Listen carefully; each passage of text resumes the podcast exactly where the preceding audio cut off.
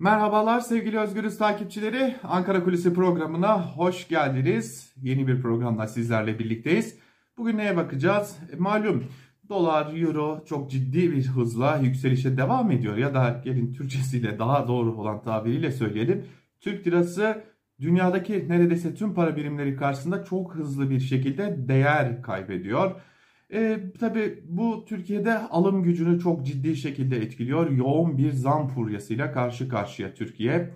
Hem ithal girdilerin hakim olduğu sektörlerdeki ciddi e, zam furyasıyla hem vergi zamlarıyla karşı karşıya ki yılbaşında yani daha doğrusu yeni yılda çok daha farklı zamlarla da karşı karşıya kalacağımızı biliyoruz. Zaten %36 oranında vergi ve harçlara zam yapıldığı bilgisini de bir kez daha tekrarlamış olalım. E tabi biliyoruz e, bunu buna ek olarak çiğ sütten ete, simite, ekmeğe her şeye zam gelmiş durumda ve zamların ardı arkası da kesilmiyor. E, 1 lira hatta 1,5 lira bir hafta içerisinde 1,5 lira zamlanan e, akaryakıtta 35-40 kuruşluk indirimler oluyor ancak dolar kurundaki yeni ataklarla bu e, indirimlerin de bir anlamının kalmadığını hemen ardından yeni zamların geldiğini de görmüş oluyoruz. Tam da akaryakıttan bahsetmişken bugünün Ankara Kulisi programının önemli konusuna gelelim. Türkiye'de otomobil sahibi olmak neden artık ciddi bir hayal haline gelmiş durumda buna bakacağız. Şimdi elbette ki az önce bahsettik. Türkiye zaten özel bir ÖTV uygulaması yürütüyor ve e, dünyada belki de eşi benzeri olmayan bir ÖTV uygulamasıyla karşı karşıya Türkiye. Ve bu nedenle de bu ciddi orandaki ÖTV uygulaması nedeniyle bir araç fiyatına bir araç alırken aslında iki aracı da bazen e, lüks araçlarda üç aracı da devlete vergi karşılığında ödüyorsunuz. Yani devlete 3 araç al, al, alırken kendinize bir araç almış oluyorsunuz. Şimdi e, bu önemli bir durumdu. Zaten yeteri kadar Türkiye'de bu nedenle araç sektörü özellikle yeni araçlar kullanıma sunulamıyordu. Çok fazla e, kullanılamıyordu. Lüks halini almıştı. Fakat son dönemde hem koronavirüs pandemisinin etkisi hem çip krizi hem de içerideki ekonomik kriz derken bayilerde araç kalmadı biçiminde bir takım bilgiler de gelmeye devam ediyor. Geçtiğimiz yılların da önemli bir konusuydu bu konu. Fakat bunun dışında da artık sektörden gelen bilgiler bize kötü kokularında yükseldiğini çok açık bir şekilde gösteriyor. Şimdi malum Türkiye'de de dünyada da her şeyin tadı kaçmış durumda pandemiyle birlikte. E, piyasada e, araç bulunamıyor. Az önce belirttiğimiz çip krizi, koronavirüs pandemisi, e, fabrikaların düşük e, seyirde çalışması gibi sebeplerle e, içeride parası olanlar dahi bu araçlara ulaşamıyorlar. E, evet dedik işte dünya genelinde bir çip sıkıntısı var ve çok büyük bir gerçek. E, fakat e, bu otomobil bayileri tarafından ve hatta galericilerle otomobil bayilerinin işbirliğiyle çok çirkin bir noktaya taşınmış durumda. Ve daha kötüsü devlet tüm olup bitenleri izliyor. Evet bazı noktalarda e, eğer kamuoyuna yansımışsa, sosyal medyaya yansımışsa bu konuya ilişkin bazı küçük çaplı soruşturmalar, bazı küçük çaplı araştırmalar yürütülüyor ama bunun dışındaki kalan tüm bayilerde de, tüm galerilerde de bu oyun kurgulanmaya devam ediliyor ve artık bunun adı kara borsacılık olmuş durumda. Evet, dünya genelinde otomotiv sektöründe bir sıkıntı var ama Türkiye'de otomobil tam anlamıyla kara borsaya düşmüş durumda. Hem dövizle ilgili konulardan dolayı hem çip krizinden dolayı hem de bayiler ve galeriler tamamını kastetmiyoruz elbette ama çoğu bayi ve galeri arasında kurulan ilginç bir ilişki nedeniyle. Şimdi çok ilginçtir. Piyasada hem e, piyasada bu işi uzun süredir yapan galericilerden ve hatta otomotiv bayinin satış temsilcilerinden edindiğimiz bazı bilgiler var.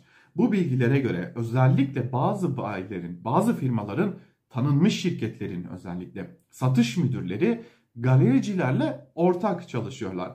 Bayiye inen araba anında galeriye satılıyor. Evet anında galeriye satılıyor. Hem de e, bu bayilerde bulunması gereken yani bayilerde satışa sunulması gereken veyahut daha önce sıraya girenlerin yani artık otomotiv alırken otomobil alırken sıraya giriliyor. İşte bu otomobil için sıraya girenlere verilmesi gereken araçlar geldiği gün taşıma araçlarından dahi indirilmeden işlemler gerçekleştiriliyor ve hemen galerilere satışları gerçekleştiriliyor.